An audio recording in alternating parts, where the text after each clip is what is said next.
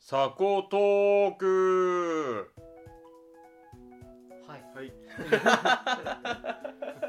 放送から大暴走家でございますね。はいはいこんばんはこんこんばんはこんにちはこんにちはこんおにちはようございます。生きてるなんでこんなテンション低いのか聞いてる人びっくりしますよおねおかしいな。はいもう新しい月に入ってしまった悲しみ9月の今何日9日6日これは刺されんの10月うん。あそれで10月あ今日は10 9月7日土曜日でございなます、ね。るほど、はいうん、どうした今日はお前がだよこの空気感がね。今日はどうして集まったんだうんお何を前の回だよ俺の回なのかこれ は今日はたまたま僕のねゲーム会ということでみんな僕らのうちに集まってもらって僕らのうちってなんだっそてれいうかもうさ聞いてる人たちからしたら「サッコじゃねえじゃんもうじゃん」みたいな感じうんうでんサコ確かに確かにねただ単にお前らが好きで勝手に集まってるところでじゃあ撮るかみたいになってるだそけうそうそう そうそういうことよもぞもぞマイク出してわきざたわじざもぞもぞねゃあそろそろねやるかみたいなそうそうそうそうえ行くみたいなもうちょっとゲームしてからでいいんじゃないみたいな、うんまあゲーム会ね。ゲームをするために集まりまし集まりたかまらしねたけど。ねまあその中でも撮りましょうということで、ねねということで今日のメインテーマは テーマははい誰も言わないんで 誰が言ってくれるかなって今振ってみたんだけどランダムにグデグデ、ね心に残る激ムズゲームだそうですよはい。えはいあとるでいしょううことよで今日いる人はい。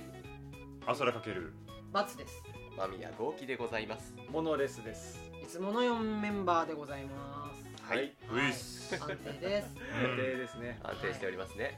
心に残るまあ多分激ムズすっごい難しいっていうの激ムズなんですけど、うんはいなんか多分ゲームみんないっぱいやってるからいやいっぱいあるわっていう感じだと思うんですよ、うん実うん際いろんなとこに焦点絞ってこういう意味で激ムズとか、うんこっちの意味でとか、うんその中でもまあまあまあまあ、まあ、今後もこのお題するかもしれないのでうん今回はまあ第1弾っていうことで、はい、うん今自分の中でなんとなく印象にすごい残ってるめっちゃ難しかったっていうゲームを教えてくださいっていうなるほど、はい。はい誰が聞くか、俺から言っていいですか。おどうおした急にどうした急におどうした急にいやなんかあのえーっとね。じゃあモノク行こうかあーかわいそうにくそー取りづらいんだよな取りを取りたくないんだよな鳥鳥まあ鳥はないからね。じゃあモノさんから行きましょう。譲るの 譲りましょうよ。でもその次は僕言わせてほしい。あ分かった分かったじゃあいいじゃあいいですか最初でやってますねはい。えーとまあ、記憶に残る、うんそうですね結構、まあ、ありますでやっぱ考えたのたくさん思い浮かんだんですけど、うんうんあの大変だったけどクリアできたゲーム、ううんんうんえー、とファミコンでうんう「んキャッスルエクセレント」っていうゲームが、うん名前も知らないそ全くれ知らないえーキャッスルエクセえレー、ント。とマもンシとョはンそうキャッスルエクセレントでアスキーが作ってた、うんえー、とあの80年代中ぐらいに、うんはいあのパソコンゲームで最初出てて、うんその続編がそのキャッスルエクセレントってやつで、うんそれがファミコンに移植されたんですよ、うんまあまあまですどういうゲームかっていうとその大きな城があって、うんでアいやアクション横スクのアクションなんだけど、あそこでいろんなその鍵を集めながら、うんその城を攻略していくみたいうんな、だからその城でっかい城1個で1つのステージなんですよ、うんじゃあジャンルは何だそもそものえーと一応アクションアアクシクョンションだけアどクションかその鍵っていうのが何色もあって5色ぐらいだったかな、うんでそれに対応した扉が5色のドアがあるんですよううんただその1回鍵を使ったら1回ドアで使ったらそれなくなっちゃうので、うん数に限りがあるんですねうんその数に限りがある中で最初から最後まで全部いかなきゃいけないんですよえーなんでここにこの鍵があってここを通ったらう、んこれが今度この鍵取れるからそしたらあそこ行けるかもしんないんだけど、うんそっち行っちゃったら今度その奥の鍵が足りなくなるかうら、んうん実はさっきの場所と違うドア入んなきゃいけなかったとかなんかそういういろんなパズル的な要素がすごいあって、へーで面クリアじゃなくてそれで一つの面だから、はいはいはいはいはいすごい大変で子供の頃やったんですけど、うんまあ太刀打ちできなくて、うんで当時あのセーブするのもあの普通にバッテリーバックアップがまだない時代はいはいであのカセットテープとかつなげてそれに録音してうんセーブするっていう状態だったんですよ、うおーんー昔だからだセーブ昔なのうんそうそうそうでそういう機会はうちにはないので、うんでしかもその外変えてきたもんだから、うんこれできなくて、うん結局諦めたんですけど、うんその一回大学卒業してこっちに戻っ地元の北海道に戻ってきた時に、うん友達と会った時にその定期的に会って今まで子供の頃クリアできなかったゲームをどんどんクリアしていこうっていうはいはいうんのを作ったんですうよ、んうんそこでそのキャッスルエクセレントっていうもう一回こう対峙することになってでおー確かそのキャッスルエクセレントっていうその城の中に100部屋ぐらいあるんですけど100何部屋ある大のかきいなんだうんそれを全部マッピングして手書きでおおーすごいすごい大人の力時間と力でクリアしたっていう、うんできたんだおーいでき因ま縁したの対決すをごい全部の鍵の個数とかドアの個数とか全部調べて、うん最短ルートとか全部見つ けて、それでここの降伏したら絶対最短でいけるっていうふうになっうたんら、うんうん実際やってみたらめちゃくちゃ鍵余るっていう、うんあえーそうなんだ 整理してやってったら、へーへえでもなん攻か略本を作っていらっしゃるそうもはやあのたまにそういう人いるよ確かにうねん自分の手製のもうびっしりもう虎の門みたいな虎の書みたいなそうそううんでその当時とかまだもうプレステ2、まあ、3とか下手して出てきたうんうん時期だったんで、うんそこの時期に今一から手書きでマッピングを始めて攻略するっていう、なんかそういうレトロなことをやったっいていうやすごいねなんかすごい記憶に残りましたねあれはいい思い出だ楽しかったですねうんサッパーが必要なゲームってもうなかなかないからなかなかないですからね 今日本地図を変えてしまったね端から 端歩いてって日本の戦いできううんんかなーって今いろいろあるんですけどねそれはちょっとまずパッとなくなったんですかいねや本当ですねそれは覚えてるわ根気が必要なゲームですね根気が必要でしたねキャッスルキャッスルなんだっけキャッスルエクセレントキャッスルエクセレントジャックするエクセル名前前ががねねがまたねどこのアパートだよそうそう本当確にか思うにキャッスルエクセレントシートみたいなねうん本当に思オうレンジキャッスルエクセレントってとこなんだよねつってすごいなマッピングしないと入れませんからね部屋にちょっとネットでみんな検索して見てみてくだキャッスルエクセ聞レンいたことなかったはすごいなはいじゃあ次ごごく行くか俺がとかでなんでだよ俺が行く あそこはごく行くじゃんけんし ますいやもっいいとよ俺も行くよみんな行きたがるな。みんな行きたがるなみんな行きたがるな今日は。じゃあごごくねじゃあ行かせていただきます、うんはいえっと僕がその心に残ってる激ムズゲームまあ多分ねあのちっちゃかったから、うんちっちゃかったから難しいっていうのはあると思うんですけど、ううん。まあ言うてもやったのは多分中学生ぐらいの時に、うんあのアランドラっていうゲームがあったんですね、知らないな。聞いたことないですよねきアラっンドとラあのアクション RPG ゲームで、うんえーっとまあゲオとかそういうあの売ってるとこに行ったら1000円ぐらいで投げ売りされててはいはわ安っこれと思あーあってるでな安いゲームをちょっとやってみようわっていかうるわ。安いお金でお楽しめるものがないかなってうん探す謎はのいはいはそいうはいいう行動を昔してたんですよいねうんでその中で見つけたのがアランドラってやつでうん実際は多分1000円もいってなかったかなもっと安かったと思うんですけどうん1000円未満の値段で買いましたうんでやってみたらまああの一番近しいゲームを挙げるとしたらよ要は「ゼルダの伝説」なんうですよんわかりやすい。あの一つのフィールドがあってそのフィールドであのあのストーリーがあって、うんであの1ステージをクリアするとそこの宝箱とかからアイテムが出てきて、うんそのアイテムを使うことによって爆弾で他の行ける場所が増えるう、んでそうすると次の2ステージ目に行けるぞっていう感じのやつなんですよね。であのゼルダにない要素としてうんジャンプできるんですよはいはいおはいお。でジャンプできるんですけど結構当たり判定がシビアなのか、うんあの浮遊する床とかに飛び移んなきゃいけないんですけど、うんうん結構きついんですよしあの一つ一つおーのはい判は定いが、はいはいあはものすごい何回も下に落とされてすげえイライラするっていい。うおうおう落ち芸だ。落ちゲーなんですよあるで意も味まあ普通にやってやれたんで多分まああのーできるはできるんですけど、うんそこら辺が結構難しかったんですよね、うんででやっぱこういう落下芸関係でもう一つあるんですけど、うんあのこれは多分有名どころですブレイブフェンサー武蔵伝って昔あったじゃないですかあプレのステスクエニが出ああしったたあったあったうんあったあった。スイリアクションのね。あれはもう、うんあれもまあ僕やったんですけど、うんまあ最終面の付近でものすっごいなんかタイミングをずっとジャンプさせられる面があるんですよ、はいはいはういん。あのスク強制スクロールでジャンプし続けるみたいなところがあるんですけどそこがまあ結構難しくてカメラワークのせいなのかすごい次どこにどのタイミングでジャンプすればいいかが分かんないんですよ、うんうん何回も何回も落とされてう、んで落とされるたびにまた最初からみたいになるから、ううわーっつって コントローラー投げそうになって。あるな。それでまあなんとかクリアしたと思ったら次最終ボスに行くわけなんですけど、うん最終ボスの倒し方がまたちょっと厄介で、うんあのある特定のアクションをして、うん。崩してからようやく攻撃当ててなきゃいけないみたいなちょっと謎解きがあはるいんですよね、はいはいはいでは当時い。攻略サイトとかももちろん見てないので、んあまあそれを探すのでまたハゲそうになるっ ていううんあるよね。うん結構やっぱ落下系のアクションって難しかったんですよねそういう感じチャンスが少ないからね。落下したらもう終わりだからね。そうそうそう確かに確かでまた元の地点に戻るに結構時間かかるんですよね、うんぐるぐる何回も落ちてまた戻って落ちて戻ってみたいな忍者龍剣伝のその話だもんね。そんな感じあですーそうですよねうん落ちてもう戻ってみたいな。うんで敵の復活もシビアしねシビアですうんあのゲームはまあ、ちなみにこんなこと言ったけどアランドラストーリーも結構あの面白いんでもし機会があったらやってみてください多へ分ーあんまり有名どころじゃないんですけど、うんでも機種なんだったっけえっと、プレイステーションですプレイステーション1 1ああーのなるほど夢を渡り歩くの夢を渡り歩く能力を持ってる主人公が、うんまあ、ちょっと一つの村の中でこう事件を解決していくんですけど、うんあのその夢がちょっと夢を見ることができるんですけどそれは現実に影響していくんですようね、んあーそれによって、なあるほどのねちょっ面白そとう自閉症っぽいキャラクターがいてそいつの夢の中に行くんですけどそしたらうんそいつの夢の中ではちょっと化け物みたいのがいたり して、若干サイコブレ感あ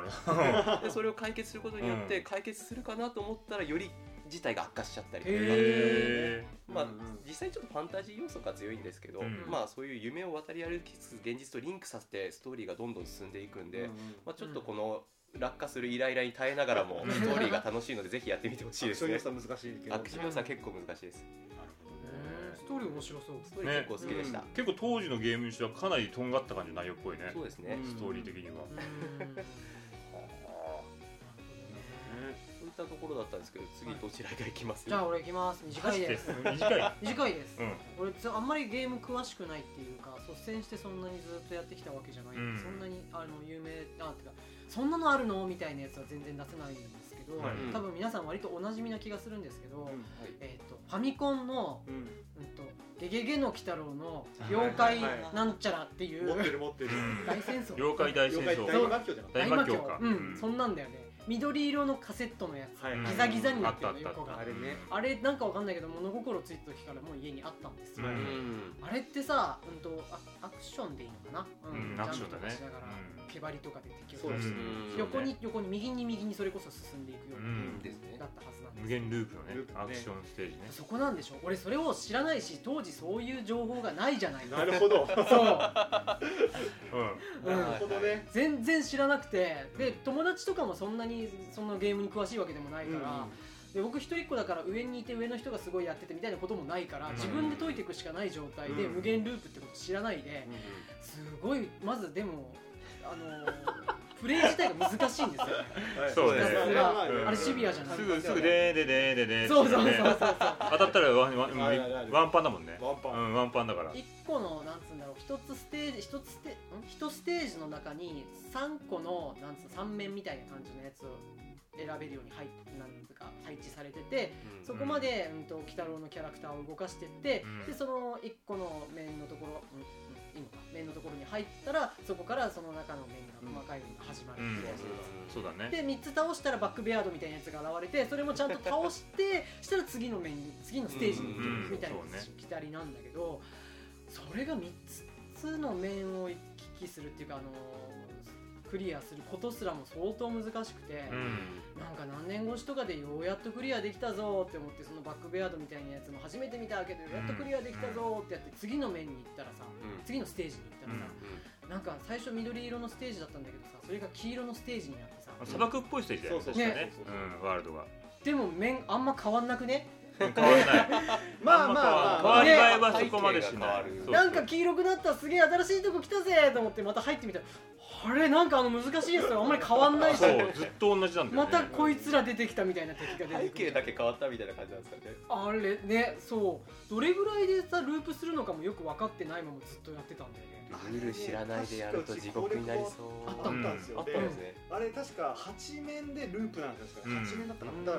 らあの面の本当にさっき言ったバックベアードみたいなボスが全部面は違うんであすけど違うんだあれは違うんですうよんただその土産入道とかねそうそう言うからねうんであれはそれは面ボスは違うんだけど、うんそれ以外のその面の組み合わせみたいなただのランダムでだけであって、あやっぱそうだったんだうんただ後半に行かなきゃ出てこないランダムに入ってこないものもあるのかもしれないけどあーそこまで僕やったことないんもでうほんと俺2面のあの黄色いとこに行くのがもうやっと命からがらうんそこまで行って 1, ステージだか2ステージか2ステージ目の1面だか2面だかで大体殺されるっていうところでもう小学校上級高学年ぐらいで終わってたあったあっ今やっても進める気しないもんあれ3って一面の色違いいおえっとワールド1のステーたジそれでワールド1のいや形違ったと思います違ったっけ8面ぐらいまで形違うんです違うよの俺なんかね全部やった気するんだけどえねすすごいす時間もめっちゃかかるでしょだってそう結局ループかよっつってなんか、うんうんそうですよねコントローラーバーンっつってブラウンカにボコンバってーンババーンって捨てあってファミコンビャーンってやってうんなんかそういうだって記憶あるんだよな相当時間かけてやれたねうんしかも相当ちっちゃい頃でしょじゃあいや結構ねあれでそうやねってから期間を空けてやってたんだよねなんかハマってたねその年その年みたいな感じで、へえたなとりあえずあれがもう進めたもんじゃなかったっていうゲームいやですね確かにルール知らないと無限地獄ですもんねそこまでもいけてあなれいしボス戦に行くのってどういう条件の時だってあれどっかなんか拾うのんスだテっけージでそう水晶玉を拾ったらボスいけるんですようんあー水晶玉でなんか仲間を呼ぶのがオカリナかなんかうがあんって、うん、うんあったあったうんそれを3つ取ったらその仲間を選べるっていうかうんだかあら別にそうそうオそカうリナ取らなくても水晶玉だけ取ればボスまではいけるんですよね、うんうんでラスボスあそのステージの最後のボス戦う時に一緒にいてくれるんだっけそうそう塗り壁とかがあー呼んだら出てきてくれてそうそうだガードしてくれるみたいな感じだっそうだそうだた、うん、懐かしいな懐かしいでっていう感じでしたはいはいあはいあ僕ですか、はいはいあ僕も大した話じゃないんだけどもね、うんあのーガイア幻想機っていうゲームが、割と新しいあって俺多分ねこの話ってあっちこっちで言ってるからもうどこで言ってるかもう覚えてないんだけどあのー要はスーファミのゲームでアクション RPG なんだよね、うんで、はい世界観的に割とこうマヤ文明とかああいうちょっとこう昔の何ていうのかなうんとアドベンチャー系っていうか、うんうん古代遺跡みたいな古代遺ね跡みたいなのがメインになってるような世界遺産巡ってくみたいなそうそうですそねうゲームになっててで主人公テムっていうんだけど、うんそのテムの主人公っていうのはうんなんかそのいろんな精霊の力を借りて、うんそのそのキャラクター自身が強くなってくるんだよね、うんテムは普通の少年なんだよ、うんで他の闇の精霊の力を借りるとその剣士みたいな、うんな、うんなんとかフリードみたいな名前のやつに変わるんだよねでもう一人なんかに変わるのなんだけど忘れたけど、うんなんかバイオライダーみたいなんだけどバイオバイオライダーそんな無敵感がすごいうんバイオライダー来るみたいな感じなんだけどでまあいろいろこう謎解き要素も結構強めのゲームなんだよね、まあそうですよね、うんでわーって進んでいく中で割と多分真ん中に差し当たったりかな、まあ、当時やってた僕が小学生ぐらいだったんだけど、うんその時に空中庭園みたいなとこに無理やり連れていかれるわけ拉致られるの、はいあったあったあったあったあるあるそうそうそう、うんでずっとぐるぐる回ってて一個ずつなんかね4つぐらいボタンを押していかないと最後の扉が開かないみたいなステージなの開かない開かない開かないよあった気がしますそうで1個だけなんかね1個だけっていうか多分最初っからもうんうボタンが押せなかったんだよね、うんでいっぱいぐるぐる回ったんだけど全くその謎が解けなくていやマジで意味わからんと思って、それ小学校の時でもうその時点でその当時俺はもう攻略本を見ることはもう恥ずかしいと思ってたのよああわかるもう攻略本見ちゃいけないとわかるそうなんだもうプライドよもうこれは、うん俺とゲームのガチ語だかそう戦いだ とら戦いだからもういやいやわかるいやいやで でもう一旦でも今回俺が負けようと思ってはい泣きほどもおーついに今心回がは今回俺が負けたからもうもうやらないやらなやいらないあ攻略本を見るわけじゃない、そうやらないっうんやらないっていうて思って、うそれから数年後中学生ぐらいになってからもう一回チャレンジしようと思ったの、んうんであの途中で俺見たことないそのもう一回やろうと空空中庭に行くまでの間にうんそれの記憶の中で行ったことないエリアに行ったわけうんうんでなんだろうこれって思ったらファイヤーボールが手に入ったのよ泣けるやあ の闇の力を使った時にうんへ変身した時にファイヤーボール打てるようになるのあよるあるあるあるでそれそれで本当本当はそのファイヤーボールを使って途中壁を壊すとこがあるんだけど、うんなんか坂道があって、つうんで上から坂道から下ってった先に壁があってうんその向こう側に上がり坂があるんだけど、その壁ががない状態で向こう側に上がっていくっていう感じなのはいはいはいはねいうんそうだねでその壁はファイヤーボールで壊すのよ、うんで当時俺は小学生の頃俺はそれを知らずにその壁なんかいい方法でこう通れるんじゃないかと思って、こうギリギリこう下りながら少し手前にこうちょっとそれながら奥に行けば上がれるんじゃないかとうんあうんいうことを考えたんだうん少年アンソラは。うんうんで少年足部みたいそう何十回も何十回もトライして、うやったいけたとうなんいけたんだいけたのうよんうん先行けたのよはいはいはいでクリアしてうんでそのせいでまあ空中庭園なんだけども、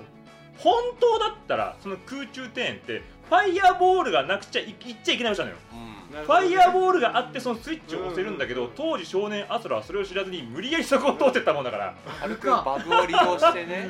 ファイヤーボールない状でクリアするとあうーんうんなるほどねで結局詰まってしまって、うんうん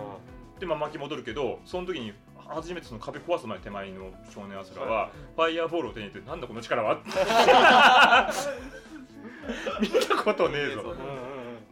つってボタン中押ししたらファイヤーボールでボーンと飛んでって壁が壊れるあまさかみたいなーおやおやこれ嫌な予感するんだいやーでも子供の頃その創意工夫がねそう悪い操方作にしやたっんちだろゃううけどねその後空中転移ったら超簡単なのね 俺は何をやってたんだそうゲーム的には実際そんな難しくないのよ本当ははいナウトいけちょっと厄介ぐらいで必要なものが揃ってなかったからですそうそう自分で難易度を上げていた開けてハードコ思アっにしちゃてっいたたのすごいっていうかすごいですね本当に爆をいやだっていけそうなんだもんけそうだって あれなんかエニックスがあるやんだかうんらあれ確確かかにでもなんか同じことやってた気がしますもん子供のあ頃本当斜めに走ったりしていけるんじゃないかでもでもクリアしてるんで、うんあ取ったんフだァイヤーボールファイヤーボール取ってるんだ取ってるんだと思うんですよそこでなんか違うとこ行ってファイヤーボールちゃんと手に入れてから戻ってくる場所のはずなのよそうなんですよねうん俺は諦めなかったね固執しすぎたんでね一箇所そうこれは俺のスキル問題だとゲームのせいじゃねえゲームのせいじゃな俺いのスキルの問題これは俺のテクニックが悪いからだ悪いからだと思うすげえストイックすぎたねストイックすぎたストイックすぎバカゲームバカだよ、うん攻略法も見ないしうんそれネットの情報もないから当時はああなるほどなだってこれが自分流攻略で自分で難しさ上げていたって話ですねなるなるほどですねいい話だったねいやー本当気をつけてうん無理だと思ったらちょっと振り返ってみてうんなんか見落としてるんじゃない何か見落としあてとる攻略を見ることは別に負けじゃないです全然負けじゃない全然いやいや当時の俺はそそうだったねもういやーそれプライドがなねんわかあかったりんでますよねすけどねなんかプライドそといううか絶対これは自分の知識で勝たないとダメだっていうねうバイオハんザーやっドとかぱ一回目とかは攻略本っていうか攻略サイトとか見ないでやろうみたいな気持ちはありますそうあー、ま大人になあ、大人になくはないけどそう大人になってからだよガンガン攻略法になった の時間ねえっつって時間がない時間の方が大切だっつってそうですそれは確かにあるかそういろもしれんなゲームやりたいうんそんな感じで、はい今回は、えー記憶に残る思い出に残る激ムズゲームということでごなるほどざいましあた、りがとうございました、はい多分なんか皆さん他にも出てくるかもしれないので第2弾第3弾これからやるかもしれうない、んうんしばらくできそうな気がしますできるねねまだ語れることはいっぱいあ全る然ありますよ出してないゲームたくさんある全然ありますうんああるるねねそんな感じではい今回のえーとサコトークこれで終わりたいと思いますはい、はいお疲れ様でしたありがとうございいましたました